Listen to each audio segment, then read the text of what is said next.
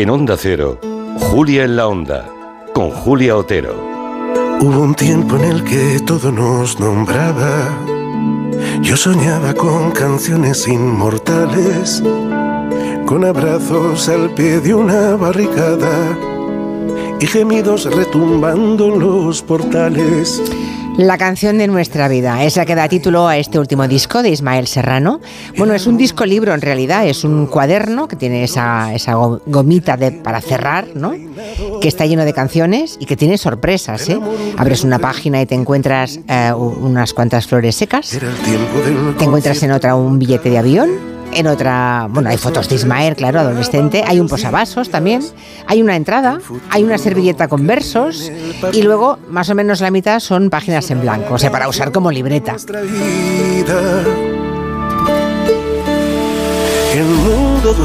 Ismael Serrano, buenas tardes. Hola, buenas tardes. ¿Cómo va la vida? ¿Cómo estás, Ismael? Bien, bien, trabajando mucho. Mucha gira, ¿no? Acabas de volver de América. Bueno, no sé si um, estos días, pero has estado de gira por América. Sí, empezamos la gira por Argentina, por Latinoamérica y ahora nos toca este lado del océano, sí. Estuvimos por ahí y queremos volver.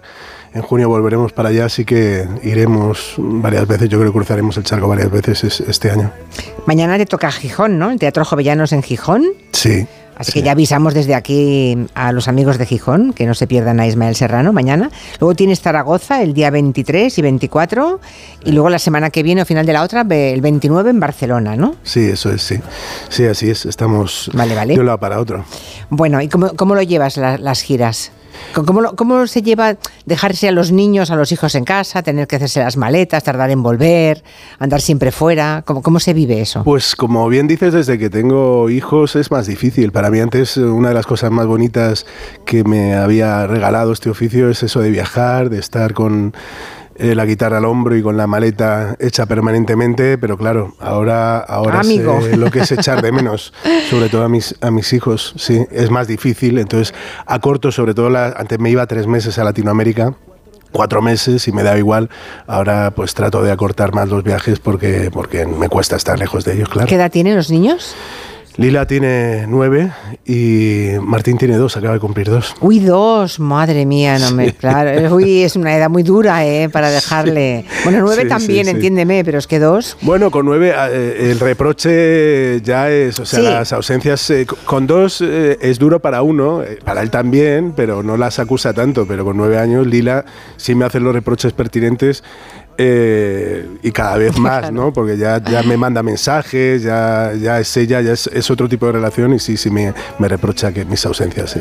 Bueno, en esa libreta que decía, que tiene su gomita, que es muy práctica lo de la goma, ¿eh? Yo cuando me compro libreta siempre con goma, porque así no se te cae, no se te cae lo, que metes dentro, que puede ser lo que está en tu, en lo que he comentado antes, ¿no? Lo que está en tu libro o no.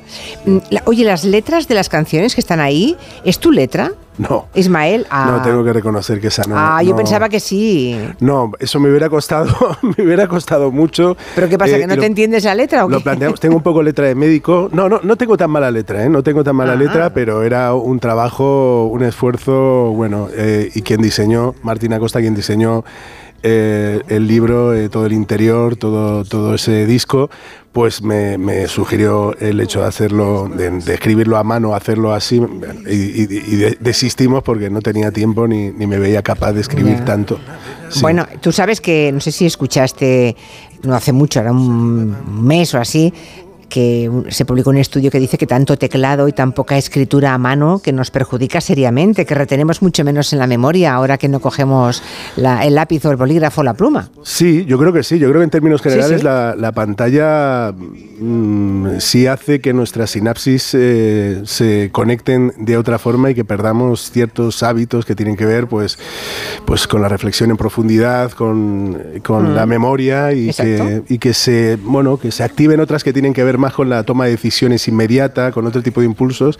Yo creo que sí, hay, hay libros y estudios al respecto que dicen que, que bueno, el ordenador, las redes sociales, en general las pantallas están cambiando eh, bueno, los, los, circuitos de nuestro cerebro, como lo, hizo, como lo hizo el libro, como lo hicieron muchos otros avances tecnológicos que nos cambiaron la cabeza. Sí, pero hay otros que nos cambiaron la cabeza para mejor y parece que todo esto está retrocediendo el cociente intelectual. ¿eh? Bueno, ya, ya, veremos. Sí, a mí sí me, lo pare a mí sí me parece a que... A mí también me lo parece mucho. Que merece una reflexión reflexión que no estamos haciendo, que damos por bueno todo avance tecnológico que va muy por delante de la reflexión, no solamente el caso de las redes sociales, que es un hecho claro, sino las inteligencias artificiales y muchas otras cosas que debiéramos plantearnos con una calma que, no tenemos. Que no...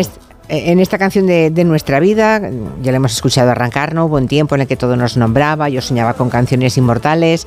¿Tú dirías que ya has escrito la canción de tu vida o que la escribirás algún día?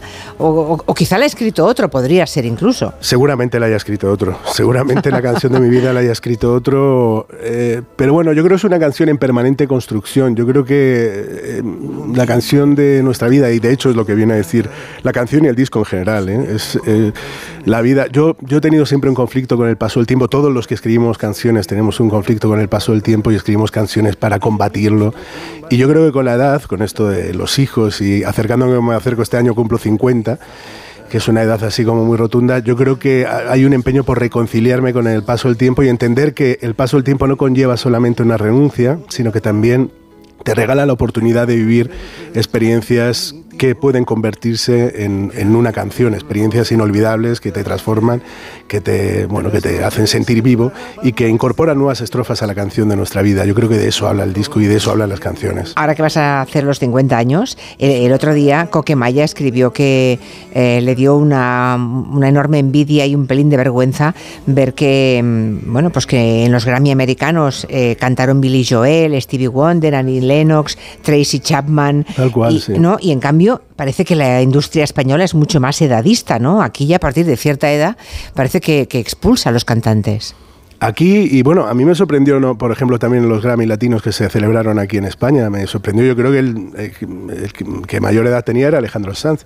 Y, es curioso, yo creo que somos muy poco generosos, muy poco generosos. Con, eh, la gente que lleva una larga carrera, además mm, mm, regalándonos, dándonos momentos maravillosos, canciones maravillosas. Y yo creo que sí, que la edad penaliza en muchos aspectos en la industria, en la industria musical. Yo creo que sí, que hacerte mayor eh, a la hora de encontrar plataformas de, para difundir tu música, a la hora de ser atendido incluso por los medios, por las radiofórmulas, por la propia industria, yo creo que en ese sentido es bastante injusta y, yo creo que sí, en ese sentido hay una diferencia con respecto a la industria anglosajona. El tiempo es una ave enjaulada que decora el despacho que en las sombras planifica tu futuro. Y cada segundo que te roba esa oficina nunca volverá a tu vida. No te lo devuelve el banco. Y un manto te tapa la sonrisa y el deseo. Sonámbula avanzas, más descalza y en el suelo las piedras Dices en esta canción, que se llama Así Tiempo, que un algoritmo no va a calcular lo que hay en tu alma. Ah, y hablas también contra la tiranía de esas redes sociales, ¿no? Mm. No sé si te has enterado que hoy hemos sabido que Nueva York, la ciudad, el alcalde, ha denunciado todas las redes sociales por cómo actúan para convertirse en, drogas para los jóvenes, en muy adictivas para los jóvenes.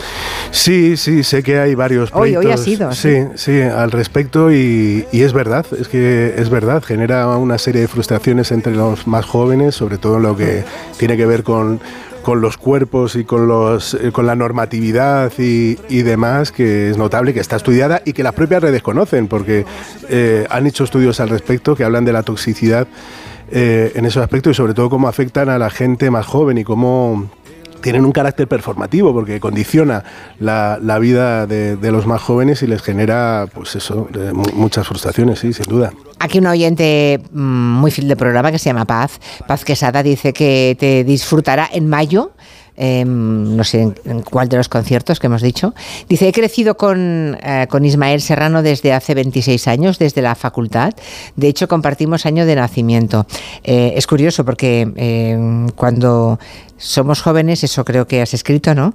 Mm, creías que tenías todas las respuestas, ¿no? Mm. Que todo estaba clarísimo. Y ahora que vas a cumplir 50 tacos. Sí. Imagino que eres un saco de dudas, como toda la gente inteligente, ¿no? Sí, y de hecho creo que eso es lo más saludable, entender que eh, cuando yo pienso en el legado que le puedo dejar a mis hijos, que a uno le obsesiona, ¿no? Darle como las respuestas con respecto a según qué preguntas, yo creo que lo importante es enseñarle a hacerse preguntas, dejarle más bien interrogantes, me parece bastante más saludable ser consciente de que uno sabe muy poco y ser capaz de reconocerlo además, ¿no? Que en un tiempo en el que, bueno, todo, eh, mira, las redes sociales también, ¿no? Nos exige todo el rato tener una opinión muy fundada y, expresarla con contundencia, pues reconocer que a veces no se tiene ni idea de ciertas cosas, pues no está mal, ¿no? Papá, cuéntame otra vez ese cuento tan bonito de gendarmes y fascistas y estudiantes con flequillo y dulce guerrilla urbana en pantalones de campana. Obviamente, eh, Ismael Serrano sabe que esta canción, para muchísimos de sus fans, es la canción de su vida. Mm. Eh, y la sigues cantando en los conciertos, pero hay una frase que creo que ha sido cambiando, ¿no? Claro. La original, claro. La original decía, ahora mueren en Bosnia. Sí. Los que antes morían en Vietnam pero en algún momento Bosnia se convirtió en Siria. Y claro, ahora hablas de Palestina. Sí. Podemos decir que las guerras, eh, en las guerras siempre mueren los mismos, ¿no? Y la gente muere igual. Sí, sí, por desgracia sí. Yo creo que sí, que hay conflictos que, que, se parecen, hay errores que el ser humano repite una y otra vez y sobre todo ante ante la impasibilidad de, la comunidad internacional. De, el otro día leía un hilo muy interesante que hablaba de cómo mucha gente se preguntaba, ¿no? Cómo durante el nazismo eh, cómo, cómo, había sido posible. Eh, ¿Dónde estaba la gente? ¿Dónde estaba la gente de bien, la gente de buena? ¿Cómo, es que la gente no hacía nada? Cómo, la gente no se enteró, decían, ¿no? La gente no se enteró. Y había quien ponía en cuestionamiento precisamente ese, ese tópico, ¿no? La gente sí se enteraba como nos estamos enterando ahora de todo lo que está pasando en Palestina y, la verdad es que no se hace nada desde la comunidad internacional más allá de algún discurso y, alguna declaración de intenciones que, bueno, pues que no, no, cambia mucho las cosas. En esta canción, papá, cuéntame otra vez. ¿Tú conoces a Arancha Tirado, por cierto? Sí, la conozco. La conoces, perfecto, porque es que eh, me ha preguntado, ¿a qué hora, a qué hora está Ismael? O sea, sabes que le encanta tu música, tus canciones, y me contaba que el otro día puso esa canción, la letra de la canción, papá, cuéntame otra vez, a sus alumnos en la universidad, y que había algunos de 20, 21 años que no te conocían de nada, ni conocían la canción. Sí, sí. Estamos segmentando cada vez más el mercado, ¿no? Y al final son esos pequeños segmentitos, ¿no? Cajitas para determinado público, esos pequeños nichos, ¿no? Tal cual, tal cual. Sí, nos dijeron, vamos, no, no me parece tan raro, pero en cualquier caso sí es verdad eso, que las redes sociales sobre todo eso generan comunidades muy cerradas, cada vez más cerradas. nos dijeron que las redes sociales y Internet iba a ser, nos iba a comunicar y nos íbamos a enterar de todo y todo lo contrario. Lo que hace el algoritmo es precisamente reforzar tus eh, prejuicios, reforzar tu sesgo de confirmación y también eh, mm, recomendarte en función de tus propios gustos, con lo cual no sales es bastante difícil salir de tu, de tu burbuja y, y son pues eso, comunidades muy cerrados y con vasos comunicantes cada vez muy estrechos, con lo cual para un artista en términos generales dar a mm. conocer su, su, música más allá de, de su entorno y demás, eh, y demás es bastante difícil, sobre todo para alguien que empieza. Bueno, yo quizá he conseguido un público a lo largo de, de estos más de 25 años y eso es una suerte, pero para que alguien que empieza, y según con qué géneros también, porque no lo tienen todos los géneros igual de fáciles, el algoritmo eh, penaliza y, premia según qué tipo de propuestas musicales, pues yo creo que lo tiene difícil un chaval que agarre la guitarra, una chavala que agarre la guitarra y que le da por hacer la crónica social y sentimental del mundo que le toca vivir, como lo hacen los cantautores, lo tiene bastante difícil. Papá, cuéntame otra vez, era esa canción que decíamos, sé que esa canción de, la vida de muchísimas personas, de muchos de los seguidores de, Ismael Serrano. De alguna forma le pedías mm, ciertos reproches, ¿no? Le pedías explicaciones a tu padre en esa canción, pero claro, ahora eh, tú ya eres papá y estás a punto de hacer los 50, o sea, ¿qué, te van a ¿qué nos van a recriminar nuestros hijos a los de nuestra generación ahora? Bueno, pues yo creo, es que no sé si hemos sido capaces de construir un relato propio, esa es la historia. y ahora uno lo canta desde su lugar. Eh, porque, claro, uno le hacía el reproche pertinente a, a, la generación de mis padres, pero ellos al menos habían construido un relato que, bueno, que podría ser revisado, que podría ser edulcorado, pero que tenía una épica y que, y que tenía, bueno, que se correspondía con un tiempo efervescente y demás. Yo creo que ahora son tiempos difíciles. Yo no sé si hemos sido capaz de construir un relato propio, no ya de esa épica, no ya con esa épica, sino un relato cuando menos de resistencia, ¿no? Porque lo que se viene al parecer son tiempos difíciles en los que a lo mejor toca más que transformar la realidad, al menos resistir para que el mundo no sea tan, tan oscuro. ¿no? Yo no quiero ponerme pesimista, quiero pensar que siempre hay ventanas de oportunidad que, que hacen posible el cambio hacia un mundo mejor. Entonces, aún estamos a tiempo de construir ese relato, me gustaría pensar. La verdad es que mm, no sé si somos pesimistas o simplemente personas bien informadas, ¿no? que decía aquel. Bueno, ah, como leí el otro día, es más fácil imaginar distopías que utopías ahora mismo, ¿eh? Pensando en el futuro. Puede ser. Yo, mira, yo, yo me acuerdo, hay un momento que me gusta mucho la peli de 1985, que es cuando el fiscal está hablando con su amigo y él está, el fiscal eh, Strasera está hablando con, con, un amigo y le dice, oye, como diciéndole, me han, esto es un marrón, esto es imposible, no voy a poder hacer nada. Y él le dice, ojo, hay momentos, hay ventanas de oportunidad en lo que lo improbable se vuelve posible. Y, ha sucedido en la historia. Tampoco pensamos que el 15M, el 15M nos pilló a todos por sorpresa o pilló a mucha gente por sorpresa y de repente surgieron nuevos liderazgos y, bueno, surgió, se rompió de alguna manera el paradigma político de este país y cambiaron algunas cosas. No, no sé si a mejor, a peor, no sé hasta qué puntos hubo cambios en profundidad y demás, pero, pero bueno, yo quiero pensar que a veces surgen ventanas de oportunidad donde lo insospechado se hace posible y no siempre para mal. Yo creo que hay que, hay que, hay, que, levantar la mirada, hay que levantar el ánimo. Y estar muy atentos a esa ventana de oportunidad, porque igual pasa un ratito de nada. ¿eh? Y es que yo creo que además en, esto de imprimir el pesimismo es casi también una estrategia política, porque eso, quiero decir, desde el punto de vista, eh, eh, si nos acomodamos en esa posición, damos todo por perdido y dejamos de participar y dejamos y delegamos de esto de, de cambiar las cosas en otra gente. Yo creo que, que no, que no, no tiene por qué ser así. Yo entiendo que los, los acontecimientos que uno lee los periódicos o, navega por las redes sociales y, le puede entrar a uno un poco la melancolía, pero yo me resisto, aunque sea ingenuamente, aunque sea un ejercicio casi, no sé, que tenga que hacer uno un esfuerzo, yo me resisto a, asumirme en la melancolía, mm. aunque a veces la realidad invite un poco, ¿no? Oye, mm, eh, Ismael, te has traído la guitarra, ¿no? Me he traído la guitarra, sí. Soy muy pesada y he traído la guitarra. Y la tienes ahí. No estoy con Ismael Serrano porque él está en Madrid, yo estoy en Barcelona, ya, me, ya lamento no, no, no poder achuchar a una parte de mis invitados, que siempre nos separan 500 o 600 kilómetros. ¿Qué me vas a tocarnos algo? No sé, un minutito de algo. Es que es el placer y el lujo de la música y la voz en directo. Es que esto no se puede desperdiciar. Pues mira, voy a cantar una canción. Hablábamos antes de las redes sociales y de las frustraciones que generan. Y hay una canción en este disco que se llama Me Amo, que es precisamente, pues eso, es revelarse el amor propio, ¿eh? Sí, contra esos cánones, esas, la normatividad de los cuerpos, quererse un poquito más y resistirse un poco precisamente a, a los mandatos de una sociedad que nos dice que tenemos que ser perfectos. Me amo. A ver, ¿cómo suena?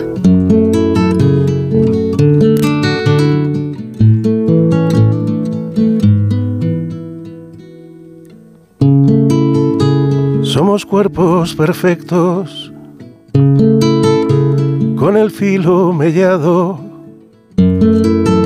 Somos lo que el espejo no refleja del todo. Soy el tiempo ganado. Soy la más bella arruga. Soy la piel que han surcado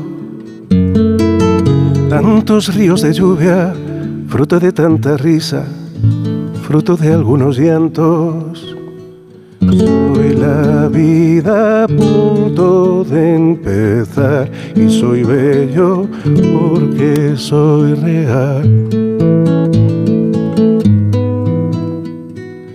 Soy la duda eterna que hay en mí y también todo lo que aprendí. Y me amo tanto, me amo así.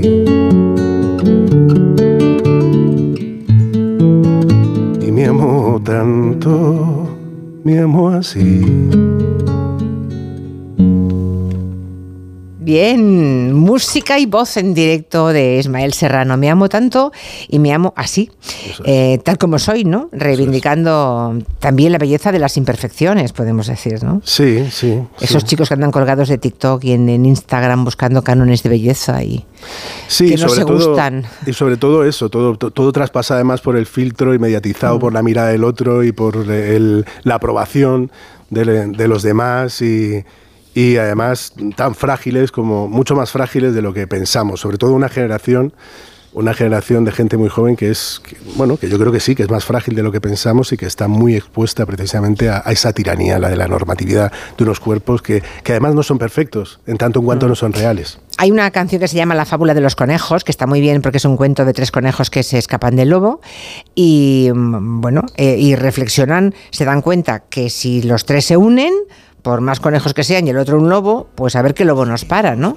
Y es una moraleja clarísima y, lo que nos cuesta ponernos de acuerdo, cada uno a lo suyo, ¿eh? Sí, sobre todo para al final. Qué bien lo han hecho para que nos creamos que libertad es eso, que cada uno a solas, con su soledad y su mismidad, se las apañe y se las arregle.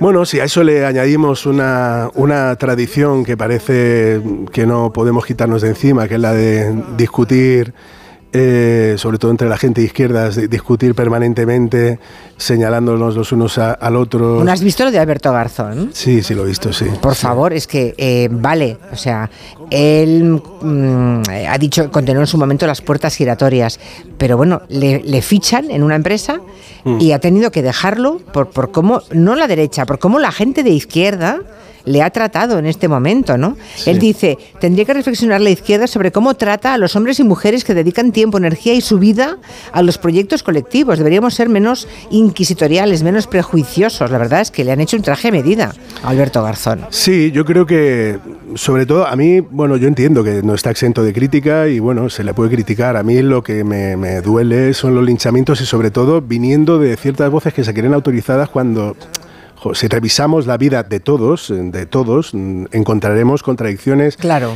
tan graves eh, como esta, ¿no? Entonces, a mí, yo qué sé, yo es que me estoy dando cuenta que la, no valgo para la política porque yo, eh, yo creo que hay un poco más de benevolencia y de indulgencia, nunca viene mal, por mucho que a, la gente le moleste esto de hablar de indulgencia y de, y de ser un poco más benevolente, a mí me parece que nunca, nunca viene mal. Sí, es, tremendo a veces la carnicería que ocurre dentro de la izquierda, ¿eh? eso la verdad es que es demoledor. ¿Con qué canciones despedimos, Ismael? ¿Cuál quieres dejar en los últimos 40 eh, segundos? Bueno, hay una canción que se llama, eh, hablando también de, los tics de la izquierda, hay una canción que se llama Saber Ganar. Saber Ganar, que, venga. Está muy bien, porque estamos instalados siempre en la estética de la derrota, siempre nos hacemos, nos encanta darnos la de perdedores, pero no está mal ganar de vez en cuando. En la vida no todo es derrota y... hay que saber ganar. Totalmente, a ver si aprendemos a ganar, que perder, eso está claro que sabemos. Y orgulloso siempre me jacté de apostar al caballo equivocado. La derrota a mí me sentaba muy bien. Y resulta que esta noche hemos ganado. De repente traes Dices, licenciado en las escuelas del fracaso, expulsado de los bares del Edén. Sí, sí muy de cantador, claro. Sí, sí. corresponde. Exactamente. Betadine para mi sonrisa rota. Ismael Serrano, ha sido un placer charlar contigo, que vaya muy bien en Gijón, mañana en Zaragoza, en Barcelona y hasta la próxima. Gracias, muchísimas gracias. gracias por seguir escribiendo canciones de nuestra vida. Gracias, muchísimas gracias. Un beso muy fuerte. Que hicieron realidad lo deseado. Es mala costumbre darse por vencido, escapa al destino.